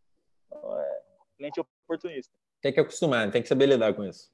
É realmente bem delicado. Essa nova realidade nossa, né? A Gabriela Thier está comentando aqui que o foco agora não vai ser passear, e sim ela vai sair para comprar, né? Por isso essa alta conversão faz todo sentido, viu? E realmente por isso essa, esse aumento aí dessa taxa de conversão, Gabriela. Show de bola, muito bom. E a Gabriela comentou também uma outra coisa, que é o seguinte: é, a pessoa não prova na loja, mas acaba provando em casa, sendo, é, sendo que a gente não tem noção da higiene onde está sendo provado. Ou seja, é melhor higienizar o provador mesmo, né? Também acho que faz muito sentido isso. Para quem ainda não abriu aí, pode de repente aproveitar, usar essa argumentação aí, para de repente colocar para outras pessoas aí, para os órgãos públicos, enfim, e jogar essa, essa sementinha, né? Eu acho que o não já é nosso e tudo que a gente puder fazer, todo tipo de argumentação é muito bem-vinda aí. É, então também. Oi? Não, exato. Concordo também. E o Henrique Camelo ele comentou aqui se realmente dentro de todos esses, esses pedidos aí que estão sendo cancelados e tudo mais, vocês acham que é possível permanecer sem a coleção de inverno, que muito possivelmente iria chegar por aí agora, para quem não chegou ainda, claro? Eu acho bem difícil. O nosso estado, que já é um estado que, que, que faz um friozinho considerado. É, as minhas conversões negativas aqui, as minhas não conversões, foi a procura de peça pesada. Então, eu ainda não recebi o meu inverno. Então, eu estou ainda trabalhando com coleção descontinuada, porém é pouco que eu tinha em, em, em estoque, né? E não está atendendo nesse momento. Eu aqui para nós muito difícil. Se eu não tiver peça de inverno, com certeza eu não tenho venda. Legal. É, aí já faz frio o ano inteiro, realmente. Né? Em janeiro aí já tá, já tá frio, pô. Hoje tá frio em São Paulo? É, hoje tá bem frio aqui. Hoje tá. Eu tomo banho gelado todo dia, né? Hoje, para tomar banho, foi, foi um pouco mais difícil do que ontem, viu? Mas firme e forte aqui no propósito aqui. Oh, isso aí. É, alguém mais quer complementar alguma coisa sobre essa questão da, da, da coleção de inverno? Gabriel? Então, é, como eu falei, para a gente chegou pouca coisa de, de inverno, né? mas chegou o que deu, deu para trabalhar, deu para mudar o visual da loja. É, pelo menos no masculino deu para mudar o visual da loja, no feminino já tinha algumas coisas que a gente foi, é, aproveitou, né? E acredito que, como a gente já está com o estoque alto lá na loja, e a gente já vinha, eu já tinha feito a programação todinha de compra do ano inteiro para reduzir drasticamente esse estoque. É, eu acho que isso daí foi uma oportunidade que a gente que a gente está tendo de trabalhar melhor o que a gente já tem. Pelo menos lá na, pelo menos lá na nossa loja, porque o masculino ele não é, claro, tem as cores de verão e cores de inverno, mas ele não é tão focado em né, na, na, na moda mais rápida, né, na, na moda mais passageira. São, são peças mais é, são peças despojadas, mas peças mais tradicionais. Tem as peças estampadas com estampa de inverno, estampa de verão, mas por exemplo, é, eu tenho muito polo básico. O que a gente mais vende é polo básico, malha básica, camisa básica. Então é, é uma peça que tem tanto no inverno quanto, tem, quanto no verão. Pode mudar algumas coisas. Ah, no inverno tem. No, no verão tem laranja, no inverno tem vinho. Muda essas coisas? Claro, faz diferença? Faz, mas dá para trabalhar. Por exemplo, um laranja, esses dias eu estava vendendo um monte de peça é, super coloridas. Que eu, que eu tava até pensando, eu estava até comentando com a, com a nossa funcionária lá, porque na hora de mudar o visual da loja, é, são peças importantes, nossa, no, no, lado feminino, que são camisas de linho. A gente vende muita camisa de linho. E as, só que as camisas de linho que a gente tem no momento são camisas de linho com cores de verão. Aí, quando eu tava mudando o visual da loja, eu pensei, putz, o que, que eu faço com essas camisas de linho, cara? Eu tinha, tipo, são camisas de linho, tipo, é, verde, laranja, amarelo, azul, rosa. E muito, muito, muito aberto. Muita, é, muito forte a cor, né? Daí, tipo, nada a ver com o inverno. Só que eu pensei, ah, não, vou deixar aqui porque são peças bem importantes, né? Eu arrumei um jeitinho lá e coloquei. Teve, no mesmo dia, vendeu. Eu fiquei pensando, caraca, cara, a cor não, não, não influencia tanto, então deu para a gente trabalhar com isso daí.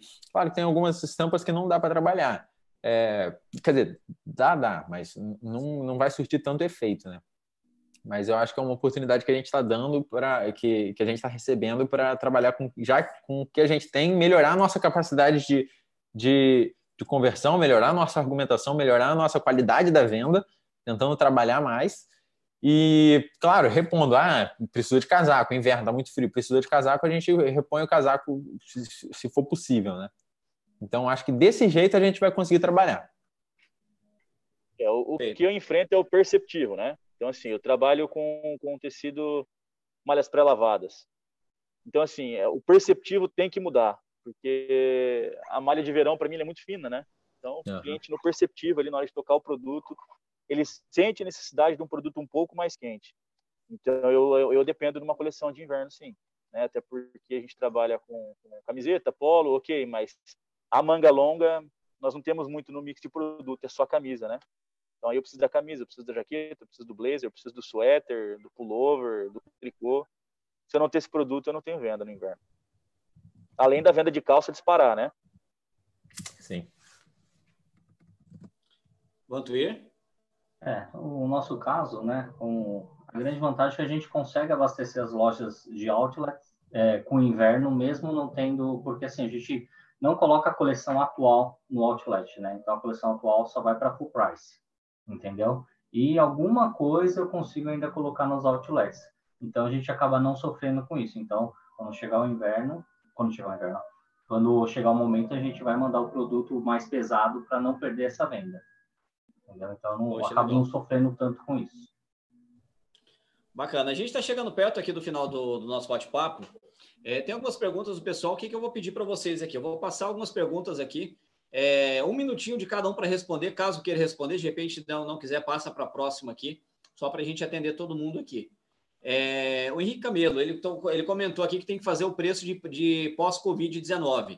Eu tenho uma coisa que eu, for, eu, falo muito aí, o Diego já assistiu palestra amigo, o Gabriel também, eu falo muito que a gente tem que criar a necessidade do cliente visitar e do cliente comprar. Então, eu acho que é, cabe muito agora nesse momento, principalmente para quem tem varejo, ele tem aquela. Sempre tem, eu acho que dentro de loja, aquelas peças que estão um pouquinho mais encalhadas ali, né? A gente usa essas peças para fazer o cliente vir para dentro da loja e para eventualmente ele comprar outras coisas, tá? Então, não sei se faz sentido para vocês, eu queria também o feedback de vocês, mas de repente, pegar aquelas peças que estão de repente encalhadas ali e falar: olha, liquidação é, Covid-19 aqui, olha, algumas peças aqui com 50%, por exemplo, de desconto. É, claro, com, tentar queimar essas peças com uma margem um pouquinho maior, mas principalmente usar essa queima para fazer com que o cliente compre a peça nova também, tá? Não só simplesmente, olha, eu estou vendendo isso aqui, desova tudo, leva tudo embora. Não, para tentar fazer alguma coisa com inteligência ali, para, opa, tudo bem, essa peça aqui está com preço legal, ou de, como de repente, ó, na compra da calça tal e tal, você vai ter 80% de desconto nessa peça aqui, que, claro, está encalhada alguma coisa assim. Não sei se faz sentido para vocês, mas usando esse gancho do Henrique Camelo aí, é... eu queria que vocês comentassem isso rapidinho aí. Tá, eu, é, eu, eu trabalho fortemente já no boi de piranha, né? Naquele produto em que eu consigo é, é, o imã, né? Puxar o cliente para dentro da loja e gerar oportunidade de venda no produto com valor mais agregado. Isso já aí já a gente já pratica isso dentro das lojas de outlet. Super válido. Legal. É, eu, eu também acredito muito nisso e assim a gente entra com ações fortes, então eu consigo ter essa flexibilidade de trabalhar o estoque. Então é, equilibrando ali os pratinhos, né? Então tem ações compre, é, compre ganhe, bônus, desconto progressivo. Então todas essas ações, é, como o Diego boi de piranha, né? A gente consegue colocar o cliente para dentro, ele acaba adquirindo os produtos é, de oportunidade e o novo também. Então isso funciona muito bem e é válido. Poxa, legal. Muito válido também. É, eu acho que tem que você tem que agir conforme a sua estratégia, né? Se, por exemplo, seu estoque é muito alto, você precisa vender, cara, você pode flexibilizar um pouco no desconto, aumentar o desconto, colocar mais coisas no desconto, é, arranjar um motivo, mas agora seu estoque, tá, e, e, claro, você não tem fluxo de caixa, você não tem é, um, um, capital já reservado para isso, né? Agora, se você tem um capital reservado, se você está com um estoque pequeno, está tudo perfeito, tudo encaixadinho, está com coleção que não é uma coleção que vai vencer rápido, é, eu acho que, que o desconto não você estaria, estaria trocando seis por meia dúzia. Mas nesse caso daí eu acho muito bom. Acho que tem criações. Se criações, tem resultado. É, legal. Show de bola. Ó, o Pedro Caribé comentou uma coisa que faz muito, muito, muito sentido mesmo. Ele comentou que além do provador digital na loja, o atendimento pode tirar proveito da ausência do provador físico para medir o cliente, tá? E abastecer esse dado no sistema, ou seja, um grande ganho aí que muita gente acaba não tendo. A gente sabe que os cadastros feitos aí nas lojas do Brasil acabam sendo um pouquinho fracas, algumas um pouquinho mais, é um pouquinho mais de detalhes ali, mas eu acho que é uma informação muito bacana que dá para aproveitar. E o cliente ele vai se, se sentir bem atendido como uma grande alfaiataria, né, mais personalizada ali, e ainda vai enriquecer ali profundamente a base de dados do, do da loja. É, Ana Luísa fez uma pergunta que eu achei muito interessante também, um minutinho para cada para responder, para a gente finalizar no tempo aqui. O que, que vocês estão fazendo hoje que acha importante ser mantido aí após a pandemia? Acho que um dos pontos importantes, além de toda a inovação, é, trazer a experiência para o cliente, é o atendimento mesmo. É, o fato lá, como foi comentado no início da, da conversa, né? Aumentou a taxa de conversão, as pessoas estão sendo para comprar. Na verdade, os vendedores, no modo geral, estão potencializando mais os atendimentos. Então, acho que esse é um ponto importante aí, é continuar potencializando, né, tendo cuidado com os clientes, isso é fundamental, isso é importante, né? E continuar com as boas práticas. Isso não pode acabar nunca. Legal. Eu, eu sigo sigo no espelho do Vantuir. Eu acho que o atendimento hoje ele é, ele é crucial em qualquer lugar, né? Não há preço que combata um bom atendimento. Maravilha. Para mim, três coisas que estão pegando agora, que a gente está focado agora e que vai dar continuidade. É, já, já vinha praticando, né, mas agora foi mais intensivo é, em aumentar a qualidade da venda, aumentar a conversão. A gente sempre vendo novas possibilidades, vendo novos estudos, novas técnicas. É uma coisa, outra coisa, crediário que a gente já vinha é, tentando, pensando em colocar e agora está sendo uma hora propícia. É, e como o Diego falou, o nosso mini laboratório, né, para continuar testando as coisas. Perfeito. O que dá certo e o que não dá. É testar, testar, testar. E na dúvida, testa de novo que a coisa vai dar certo. É, um comentário do Pedro aqui, o pessoal não pode desinvestir, desinvestir o ponto de venda. O ponto de venda é o principal ponto de convencimento do consumidor. Perfeito, ainda mais nesse momento, tá? Quem aproveitar essa dica que o Pedro, que eu aprendi na live do, do Pedro ontem, é realmente é aproveitar com inteligência e fazer algumas mudanças ali pontuais, é, deixar a loja mais bonita e fazer com que o cliente compre mais. É, última pergunta aqui da, do pessoal que está assistindo, o Álvaro, grande abraço, Álvaro. O Álvaro tem me ajudado bastante aqui nos bastidores, tá? Daqui a pouco ele vai ser um dos nossos convidados aí para conversar com a gente também, o Álvaro Luiz. Ele perguntou aqui, colocou, mas esse aqui também um pouquinho mais rápido, um minutinho para cada, para a gente é, passar aqui para as considerações finais. É, vocês sentem que a oferta de venda parcelada no cartão de crédito, 3, 6 ou 12 vezes, é, ajudaria ou já tem ajudado a estimular mais o consumo nesse momento aí pós-Covid? Eu percebo que o consumidor também está. Vai lá, Vantur. Palavra sua. Não, pode, não, eu falei, ó, com relação à pandemia, no modo geral, o consumidor ele está um pouquinho mais cuidadoso.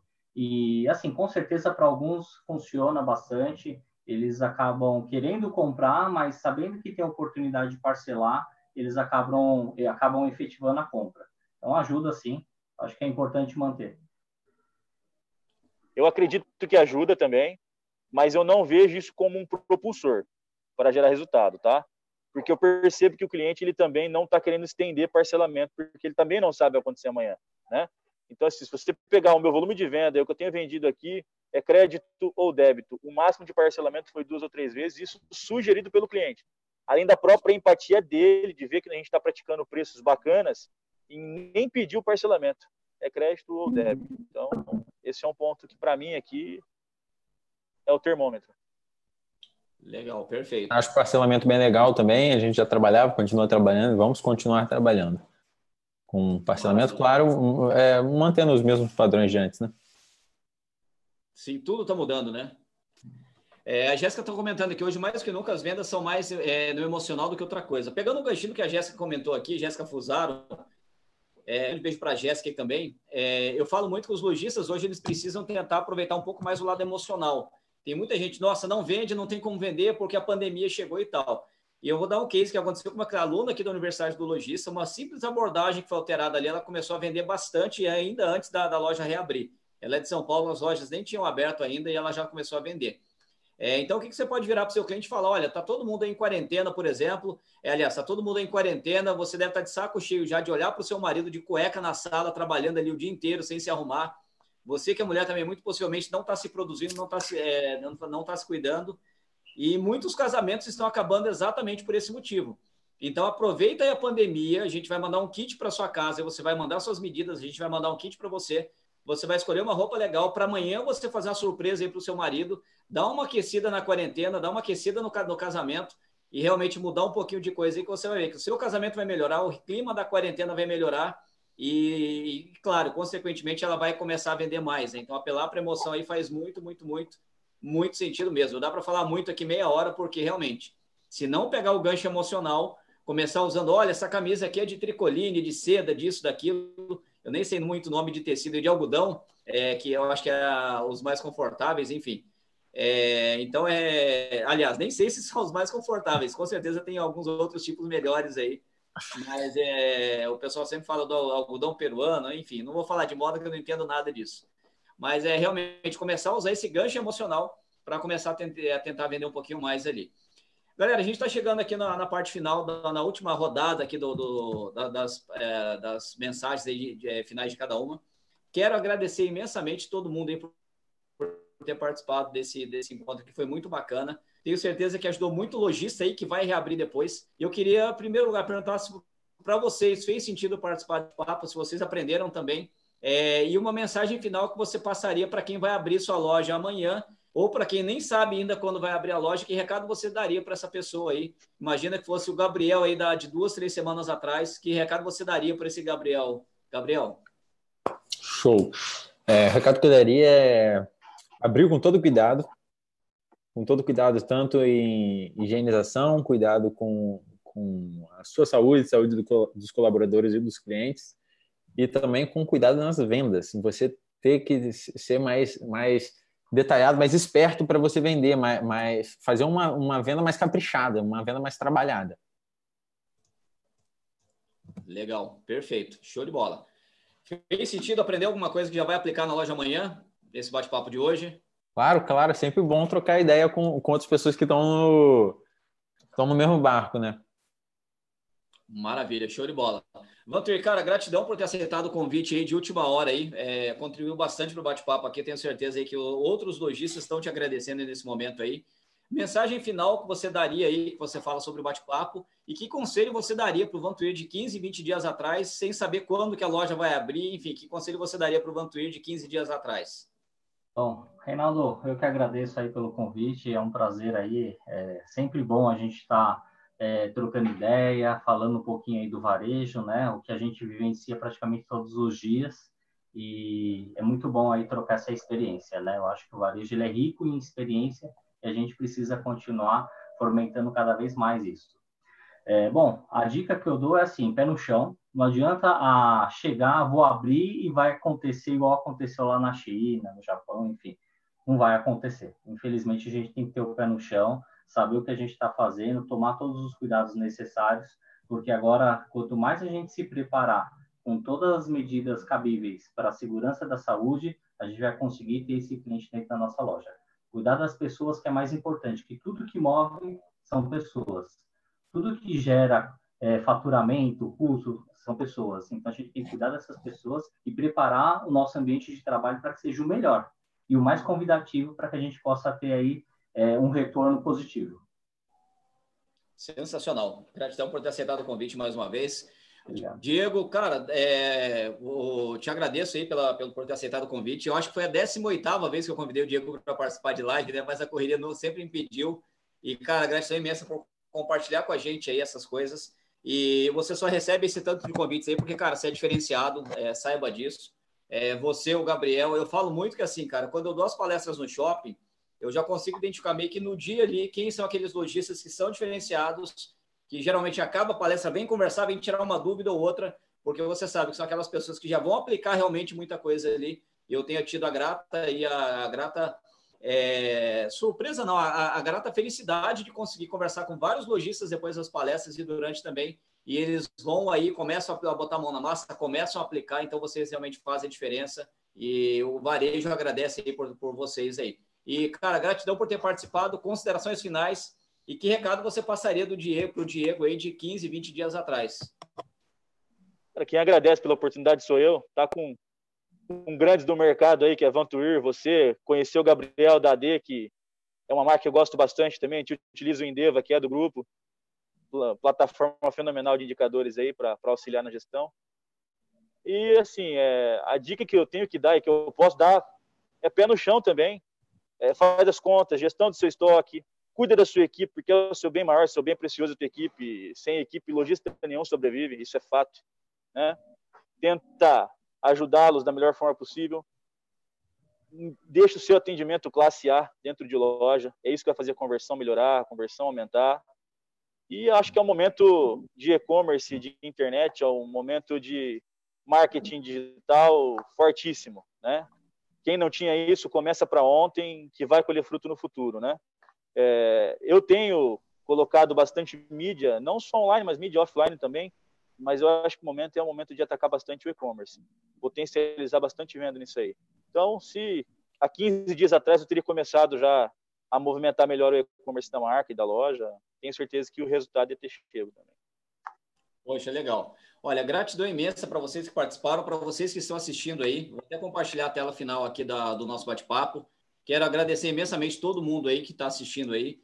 Fique à vontade em compartilhar esse link aí com outras pessoas também que de repente não participaram aqui agora. Essa gravação vai ficar disponível lá no canal do YouTube barra Reinaldo Lopes. Na segunda-feira, tá? Tá programado que a gente receber alguns gerentes de marketing de shopping que já reabriram para eles contar exatamente para a gente como é que foi todo esse processo de retomada, esse processo de reabertura, que está realmente uma coisa bem maluca, uma coisa bem complicada, bem fora do padrão que a gente está acostumado aí para todo mundo, né?